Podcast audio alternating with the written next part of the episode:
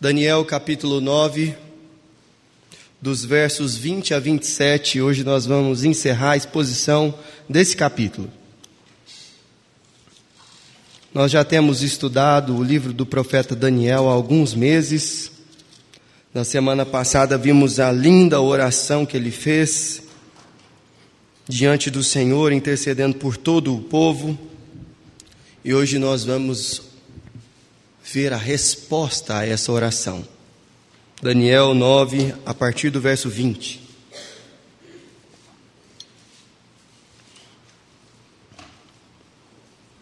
Assim diz a palavra do Senhor.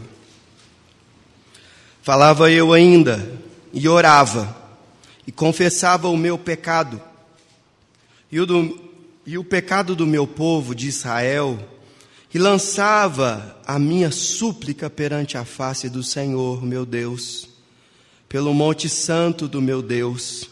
Falava eu, digo, falava ainda é, na oração, quando o homem Gabriel, que eu tinha observado na minha visão ao princípio, veio rapidamente, voando, e me tocou a hora do sacrifício da tarde.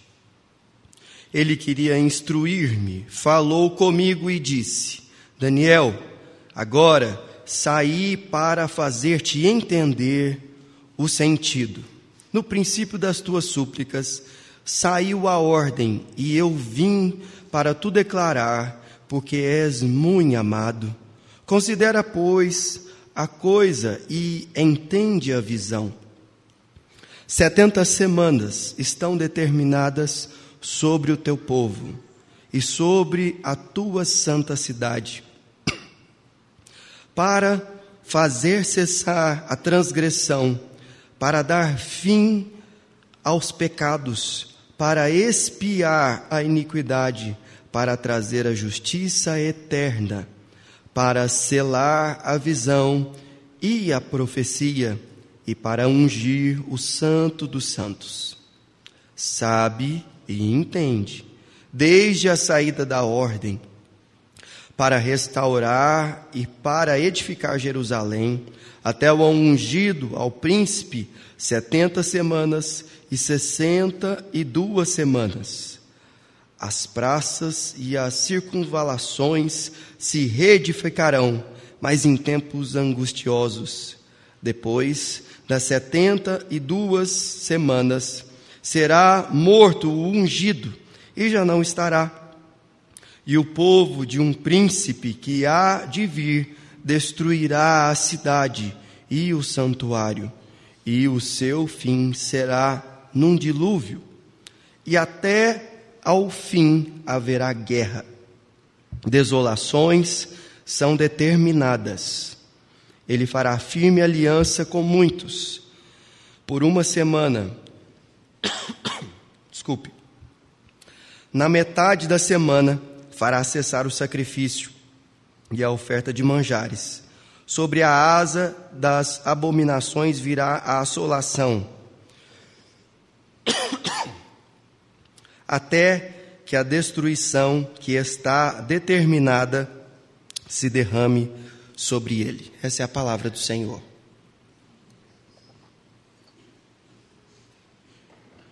Eu devia ter ido só uma noite no Prós e Canto. ano que vem eu aprendo.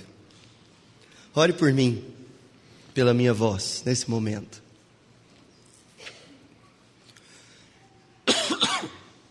Senhor, nós te agradecemos pela tua palavra. Pedimos ao Senhor a tua unção, a tua graça, a tua proteção. Que o Senhor nos ajude a interpretá-la e, sobretudo, aplicá-la na nossa vida. Abençoa-me nas minhas limitações e ao teu povo também. E dá-nos a bênção e a recompensa de sermos edificados pelo Senhor mesmo. Nós oramos assim no nome do Senhor Jesus, o príncipe, o ungido. Amém. Você já se pegou orando com medo da vontade de Deus? Porque nós aprendemos com Jesus a fazer a oração mais difícil que tem. Pai, seja feita a tua vontade. Essa oração só faz quem se entrega completamente a Deus. E independentemente daquilo que ele decida responder, confia que a vontade do Senhor é sempre boa e edifica aqueles que o amam. Mas eu não sei você, eu que sou menos espiritual, de vez em quando oro meio com medo, assim, Senhor, seja feita a tua vontade, mas deixa eu te falar a minha. deixa eu te explicar exatamente o que eu espero que o Senhor faça. E eventualmente, orar assim faz com que a gente não receba o que nós pedirmos. Nós pedimos ao Senhor, mas o que Ele de fato quer. Mas antes que a resposta chegue, às vezes a gente fica: será que eu estou orando segundo a vontade de Deus? Será que eu, o que eu estou pedindo é aquilo que realmente Deus quer para a minha vida? E essa insegurança, é, essa incerteza, vai fazendo pessoas de diferentes tradições reagirem de formas distintas.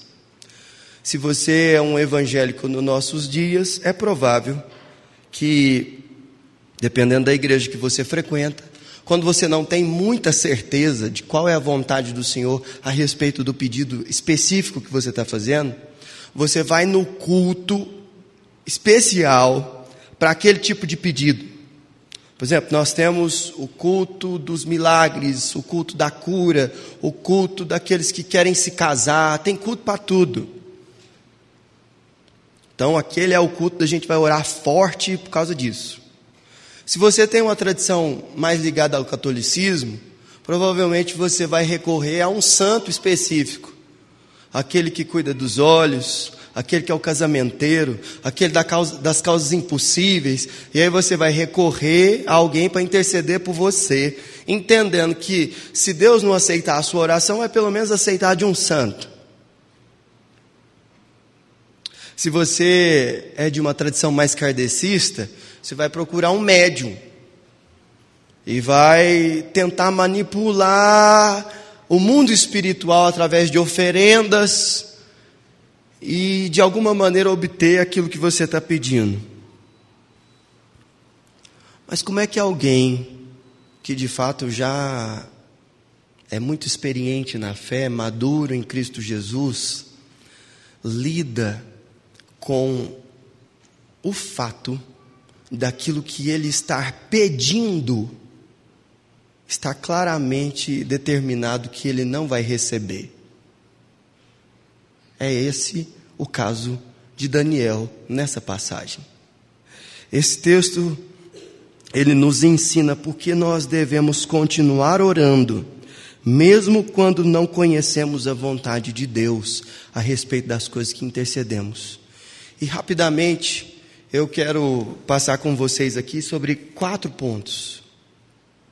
Nós devemos continuar orando, mesmo quando não sabemos da vontade de Deus, porque nós somos ouvidos por Deus. Nós devemos continuar orando porque somos amparados pelos anjos. Nós devemos continuar orando porque através da oração nós percebemos de uma maneira mais nítida os afetos de Deus a nosso respeito.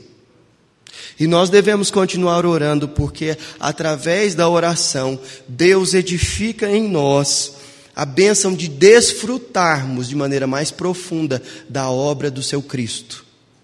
E é disso que fala o texto que nós acabamos de ler. Passo a passo, eu quero mostrar para você como Daniel perseverou em oração, mesmo ouvindo do Senhor isso aqui, ó. Versículo 24. Olha aí estão determinadas sobre o teu povo e sobre a tua santa cidade. Versículo no finalzinho do 26. Até o fim haverá guerra, desolações são determinadas. Versículo 27, no finalzinho. Até que a destruição que está determinada se derrame sobre ele. Olha que coisa interessante. A resposta que Daniel recebeu da oração que ele fez, intercedendo pela nação de Israel, não foi necessariamente aquilo que ele esperava ouvir. O anjo, Gabriel, não chegou para ele e falou assim: Por que você orou? Pediu perdão pela nação e pelo pecado de vocês. Eu vou suspender todo o juízo que está prestes a ser derramado sobre vocês e que você viu na sua última visão. Não. a resposta que ele recebeu é que muita guerra, dor, desolação está determinada. E se está determinada, significa que vai acontecer. Mas o que será que fez Daniel manter-se fiel ao Senhor? Recebendo esse tipo de resposta. A oração maravilhosa que ele fez. Vamos dar uma olhada no texto.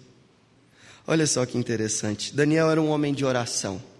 Se você é, passear comigo pelo texto de Daniel, verá no capítulo 2, os versículos 17 e 18. Daniel diante de um sonho enigmático de Nabucodonosor, que ele nem sabia qual era o sonho, e o que, que ele faz? Versículo 17. Então Daniel foi para casa e fez saber o caso a Ananias, Misael e Azarias, seus companheiros, para que pedissem misericórdia ao Deus dos céus. Daniel, desde adolescente, desde adolescente, era um homem de oração. E aí, quando você vai num episódio muito marcante já da sua vida adulta, no capítulo 6, o versículo 10, quando ele é jogado na cova dos leões e ele fica sabendo daquele decreto absurdo que o rei Dario havia assinado, colocando-se, é, colocando Daniel em risco de vida. Veja o que está escrito no verso 10. Daniel, pois, quando soube que a escritura estava assinada, entrou em sua casa e em cima, no seu quarto, onde havia janelas abertas, do lado de Jerusalém, três vezes por dia, se punha de joelhos e orava, e dava graças diante do seu Deus, como costumava fazer. Daniel não era uma pessoa de oração em momentos de crise simplesmente. Ele tinha hábitos diários, ele tinha uma rotina de oração. No capítulo 9, nós vemos que a oração de Daniel era profundamente influenciada por aquilo que ele aprendia das Escrituras. Se não, veja você, capítulo 9, versículo 2 diz: No primeiro ano do seu reinado, eu, Daniel, entendi pelos livros que o número de anos de que falava o Senhor ao profeta Jeremias, que havia de durar as assolações de Jerusalém, era de 70 anos. Voltei o rosto ao Senhor Deus para o buscar em oração e súplica. Perceba que é uma tônica na vida de Daniel, que ele era um homem de oração. E nós vimos na semana passada que o conteúdo dessa súplica, dessa oração que ele fez pela nação de Israel, era primordialmente uma confissão de pecados. A admissão de culpa diante da presença de Deus, de que eles deveriam se arrepender dos seus pecados, mas embora os profetas haviam alertado tantas e tantas vezes, isso não havia acontecido ainda. E Daniel intercede pela nação. Quando ele ainda estava orando, ele recebe a resposta. E esse é o primeiro ponto que eu gostaria de chamar a sua atenção. Mesmo quando nós não sabemos qual é a vontade de Deus a respeito daquilo que nós estamos intercedendo, de algo nós não precisamos duvidar nós somos ouvidos. Gente, olha que coisa maravilhosa. Daniel ele dá uma ênfase nisso muito grande aqui no texto que nós acabamos de ler. Se não veja você o verso 20 que diz: Falava eu ainda e orava. E mais adiante ele diz: E lançava a minha súplica perante a face do Senhor. E mais no 21, falava eu, digo, falava ainda na oração. E no verso 23 ele de novo, no princípio das tuas súplicas saiu a ordem. Olha que coisa interessante. Daniel recebe o claro discernimento de que enquanto ele estava clamando ao Senhor, o Senhor estava ouvindo ele em tempo real. Em tempo real. Gente, isso é uma coisa para a gente prestar atenção na nossa vida de oração. Porque eu sei que você já tentou mandar aquela mensagem para aquela pessoa que fica o dia inteiro no celular, mas ela não vê a sua mensagem, não responde a sua mensagem. Olha só, marido cutucando a esposa, que eu estou vendo daqui, eu estou vendo daqui. Jesus misericórdia. Olha só, eu sei que você também já tentou me mandar uma mensagem, às vezes esperou um pouquinho para ser respondido. Hoje, não é um problema para nós ter acesso às pessoas, na maioria das vezes, que a gente quer falar. Acesso é uma coisa que a gente tem, nem sempre a gente é ouvido. Você manda uma mensagem aqui para alguém que está do outro lado do mundo. Mas não quer dizer que naquela hora ela vai responder. A Bíblia ensina que quando nós oramos, o Senhor ouve na hora. E essa é uma coisa que você deveria prestar atenção, mesmo quando você não sabe qual é a vontade de Deus a respeito do que você está pedindo. Porque é maravilhoso saber que o Senhor de toda a terra e todo o céu, que cuida de todas as coisas, de rege as leis do universo pelo poder da sua providência, quando você fala, Senhor, Ele te ouve. Isso não é sensacional?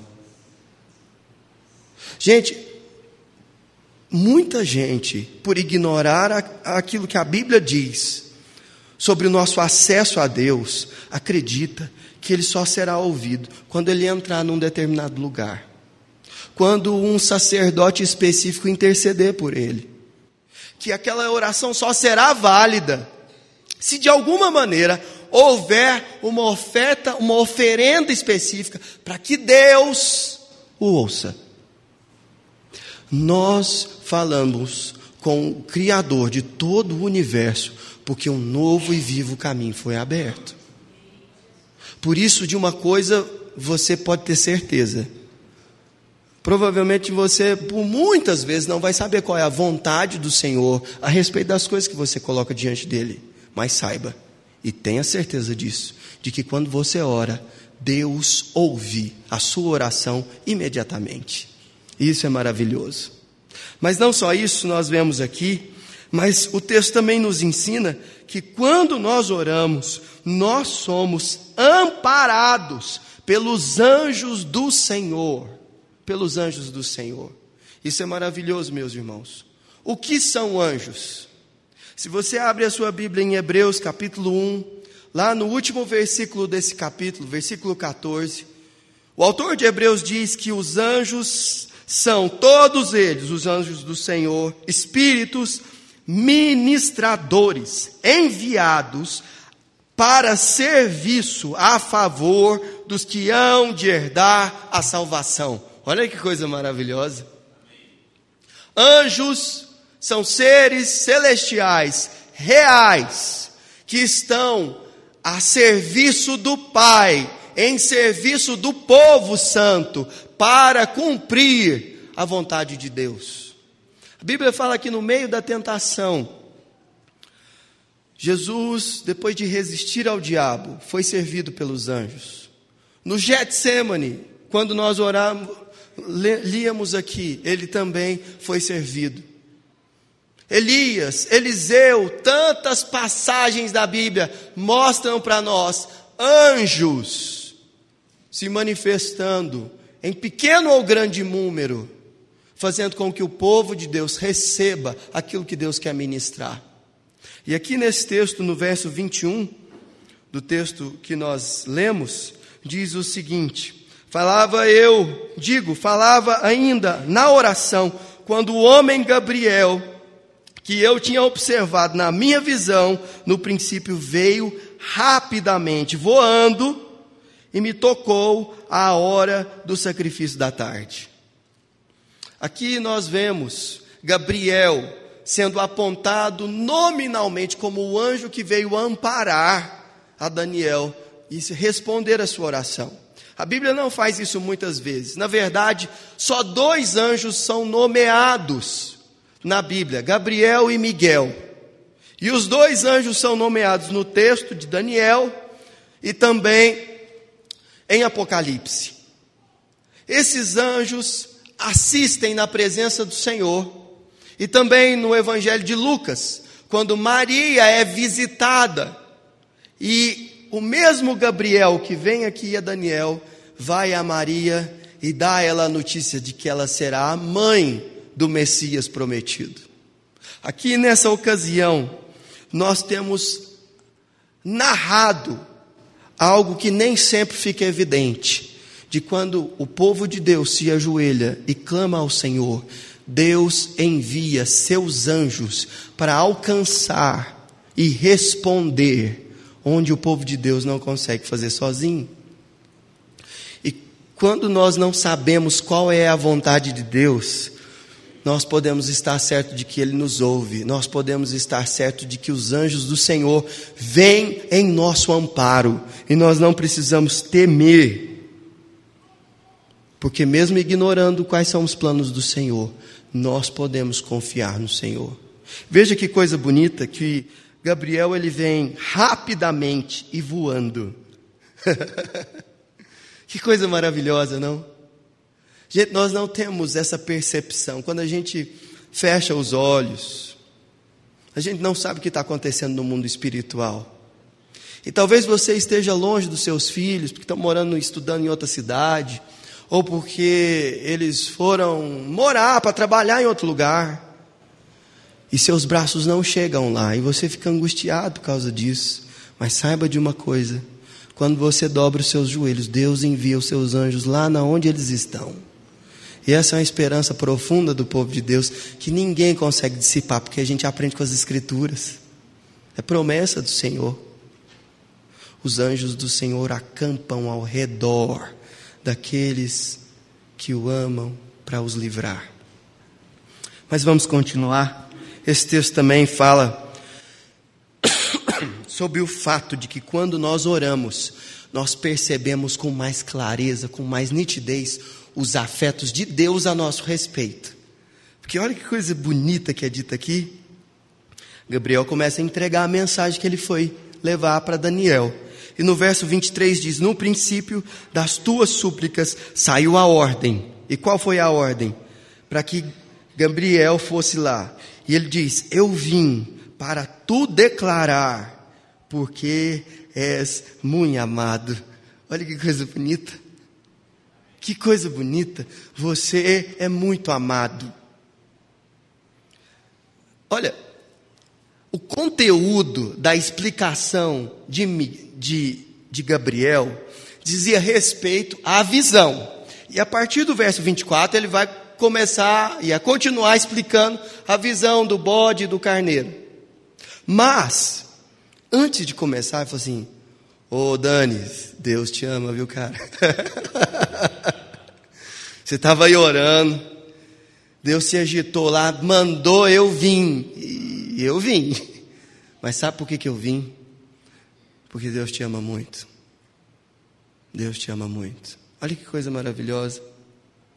Perceba que a gente geralmente associa os nossos momentos de oração ao nosso amor por Deus. E faz sentido. Quem ama Deus se relaciona com Ele, lê a Sua palavra, aprende dele. Mas não é isso que o texto está dizendo. O texto está dizendo que por causa da oração de Daniel, ele teve um contato com os afetos de Deus que ele não teria se ele não fosse um homem de oração. E presta atenção que coisa interessante. Tal como o pecado nos afasta de Deus e nos faz sentirmos distantes dele, é verdade também que a leitura da palavra e a oração nos faz sentirmos mais amados por Ele. Agora presta atenção no que eu estou te falando. Eu não estou te falando que quando você peca, Deus te ama menos, e quando você ora e lê a Bíblia, Deus te ama mais. Não. Eu estou falando que você se sente amado de uma maneira mais profunda quando você está em oração. Isso é verdade. Deus continua te amando, Deus é fiel, os sentimentos dele a nosso respeito não variam pela nossa infidelidade, porque Deus é justo e bom e não há nele variação ou sombra de mudança. É isso que nós aprendemos no Senhor, na palavra de Deus. Agora, aquilo que nós sentimos sobre o amor dele a nosso respeito muda demais. E quando, mesmo quando nós não sabemos qual é a vontade do Senhor, nós permanecemos em oração e buscando Ele, uma coisa é fato. Nós nos sentimos abraçados e envolvidos pelo seu amor de uma maneira especial. Por isso você deveria continuar em oração, mesmo se você não souber qual é a vontade de Deus a respeito do que você tem pedido. Mas por fim, e por fim mesmo, eu gostaria de chamar a atenção para você, da sua atenção para o conteúdo da explicação de Gabriel, que é de fato a parte mais complicada do texto, que vai do versículo 24 ao versículo 27. Aqui é, são registradas as famosas 70 semanas de Daniel, que há interpretação para tudo quanto é lado do que significa essa quantidade de tempo. E na verdade, no texto original nem tem a palavra semanas, só tem a palavra setes. São 70 setes. E aí o negócio fica mais estranho ainda. Agora, deixa eu te falar um negócio. Você pode olhar para esse texto aqui e tentar gastar muita energia naquilo que é a parte do texto que é mais obscura e que nem o próprio Daniel entendeu o que é a quantidade de tempo que isso significa. Isso vai ser um erro de interpretação. Porque aquilo que Daniel dá mais ênfase é no que está sendo profetizado e, no, e não no quando isso irá acontecer. E o que está sendo profetizado? Gabriel diz a Daniel de que o Messias, o filho prometido, de Deus iria fazer um tanto de coisa maravilhosa e que a esperança dele devia estar firmada nisso. Se não, veja você o texto que traz para nós oito, oito ofícios de Cristo sobre o seu povo. E eu vou começar lendo a partir do verso 24, que diz que Jesus, o Messias, irá fazer cessar a transgressão Primeiro, irá dar fim aos pecados e expiar a iniquidade. Ele também irá trazer a justiça eterna, selar a visão e a profecia, para ungir o Santo dos Santos. E agora no verso 27, ele fará firme aliança com muitos, e ele fará cessar o sacrifício e a oferta de manjares. Todas essas coisas são, dizem respeito ao ministério de Jesus. E Daniel continuou intercedendo, ele era um homem de oração e ele que não sabia dessas coisas todas, antes da encarnação de Jesus, sabia que um dia ele ia fazer cessar a transgressão e dar fim aos pecados. De cara você percebe que isso ainda não aconteceu, embora Jesus já tenha se manifestado. Porque essa profecia diz respeito não somente à primeira vinda de Jesus, mas também, junto com ela, à segunda. E está tratando tudo junto. Daí a dificuldade da gente interpretar quando o que vai acontecer. Mas ele está dizendo que Jesus fará com que toda a iniquidade, toda a maldade, todo o pecado um dia cessem. Isso não é maravilhoso? Gente, quando a gente aprende isso no coração, você não tem mais medo da vontade de Deus. Porque você sabe que não importa qual seja o problema, isso, por causa de Jesus Cristo, vai um dia cessar. Glória a Deus por isso. Mas veja que há algumas questões aqui nós já sabemos que Jesus já cumpriu. Porque o verso 24 diz que ele ia dar expiação à iniquidade. O que, que é espiar? Espiar não é o verbo de bisbilhotar as coisas. Espiar é a expiação pelos pecados, é conceder perdão pelos pecados. E ele faria também mais, ele ia trazer justiça eterna. É por isso que já não há condenação para aqueles que estão em Cristo Jesus, porque são justificados pelo sangue de Cristo. Ele também ia selar a visão e a profecia. E não é isso que ele fez em Apocalipse, capítulo 21? Ele falou: Olha, sela este livro e diga à igreja que ele está completo. A visão foi selada. Jesus deu fim ao que nós entendemos como cânon, como escritura, porque ele selou a visão. Não entendemos que hoje pessoas possam ter a experiência que Daniel teve a respeito do fim de todas as coisas e não aguardamos profetas que venham revelar coisas que o Senhor já não revelou na Sua palavra. Por quê? Porque Jesus selou a visão. É isso que ele nos ensina. E isso precisa ser trabalhado com mais profundidade, porque há nuances de coisas que Deus pode revelar pela sua providência, circunstancialmente para a igreja, mas nós não acreditamos que a Bíblia seja um livro aberto. Por quê? Porque a visão foi selada. Tudo aquilo que nós precisamos saber do Evangelho, tudo aquilo que a igreja precisa saber sobre o fim dos tempos, isso já foi consumado. O que mais que ele fez? Ele também ungiu o Santo dos Santos quando o véu se rasgou e em Atos capítulo 2 ele derramou o Espírito Santo, o que, que ele fez? Ele fez com que o meu e o seu coração passassem a ser o Santo dos Santos. Olha que coisa maravilhosa. A gente contempla a presença do Senhor de maneira completa, porque Deus não habita mais simbolicamente numa arca, Ele habita no corpo daqueles que creem no Senhor Jesus Cristo. E nós vemos aqui também no verso 27, que ele fará firme aliança com muitos. Esse é o cálice da nova aliança, que nós bebemos hoje aqui. E por que, que não é com todos? Porque nem todos creem, porque nem todos aceitam a mensagem da salvação. E é por isso que é com muitos, porque tem gente que vai para o inferno. Será que você não está indo?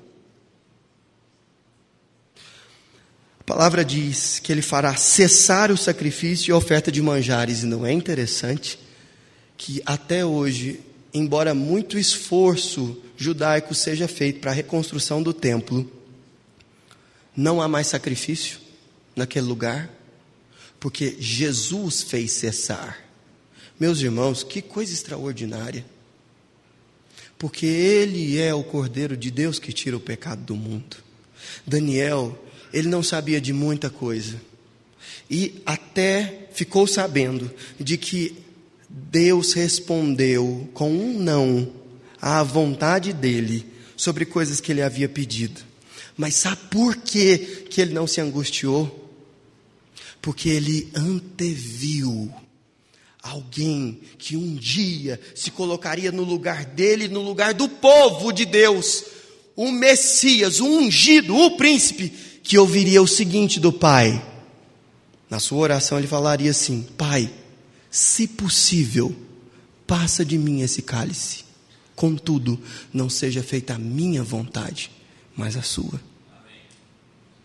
Jesus confiou na vontade do Pai por nós. E é por isso que a nossa fraqueza, a nossa debilidade de fé, muitas vezes faz a gente ter medo da vontade de Deus. Mas sabe de uma coisa? Quando você ora, é Jesus que está intercedendo. Quando a sua pequena fé exposta nas suas orações, é o Messias que recebeu um não do Pai para uma oração muito profunda, mas voluntariamente foi tomar o seu lugar para que você tivesse as suas orações ouvidas imediatamente. Como que você consegue viver mais um único segundo sem se entregar completamente a Cristo Jesus. Esse é o Deus que nós servimos. É por isso que lá em Romanos capítulo 8, versículo 28, Paulo fala assim: Eu estou certo de que todas as coisas cooperam para o bem daqueles que amam a Deus. Porque mesmo que Deus fale um não para a nossa vontade, nós sabemos que por causa de Jesus, toda maldade, dor e tristeza um dia serão dissipados. E essa é a esperança do crente.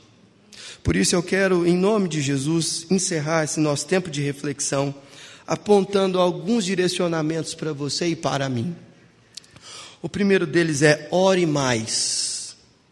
Ore mais. Mesmo quando você não souber a vontade de Deus. Ore porque você é ouvido imediatamente.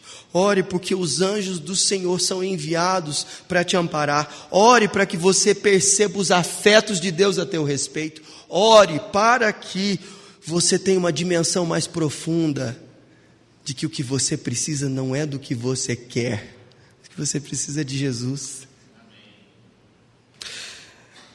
Ore, mas ore com constância, ore com consistência, ore sabendo que você é ouvido. Gente, tantas e tantas vezes, nossa oração é tão xoxa, tão repetitiva, tão sem entranhas, dissociada da realidade de que Deus está nos ouvindo. Deixa eu te falar um negócio. Se você falasse com a sua esposa, com a entonação de voz e com o empenho que você ora, ela ficaria feliz com sua atitude?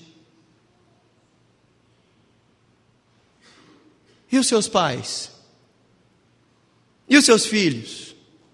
Ora, se nós demandamos atenção e reações verdadeiras daquelas pessoas com quem conversamos, Quanto mais deveríamos ser intensos quanto oramos, há uma profunda incoerência entre a maneira como a gente ora e aquilo que aprendemos da palavra do Senhor, do que significa orar. Preste atenção nisso. Se você é muito sonolento enquanto ora, lembra do texto que a gente leu aqui? Quem sabe o Senhor não está fazendo você mudar de atitude. Por fim, Entenda que a resposta que todos os seus pedidos que são feitos sem que você saiba a vontade de Deus, tem em Cristo Jesus o seu sim. Ele é o sim de Deus para todas as nossas necessidades. Feche os seus olhos. Entregue-se a Jesus nesse momento. Mesmo que você não saiba qual é a vontade de Deus para você, não tenha sobre si um só cuidado, qualquer que seja, pois um, somente um, seria muito para você. Você não sabe se a cura virá, você não sabe se o emprego vai sair essa semana, se vocês vão fechar aquele contrato, você não sabe se aquela oportunidade vai ser aberta, você não sabe. Mas de uma coisa nós sabemos: somos ouvidos, somos amparados pelos anjos. Nós sabemos que Ele nos ama, que somos muito amados, e nós sabemos que Cristo Jesus é o nosso maior tesouro, Ele é a nossa herança. Você já se entregou a Jesus dessa forma? Ele é o seu tesouro. Deus trouxe você aqui para que seja, seja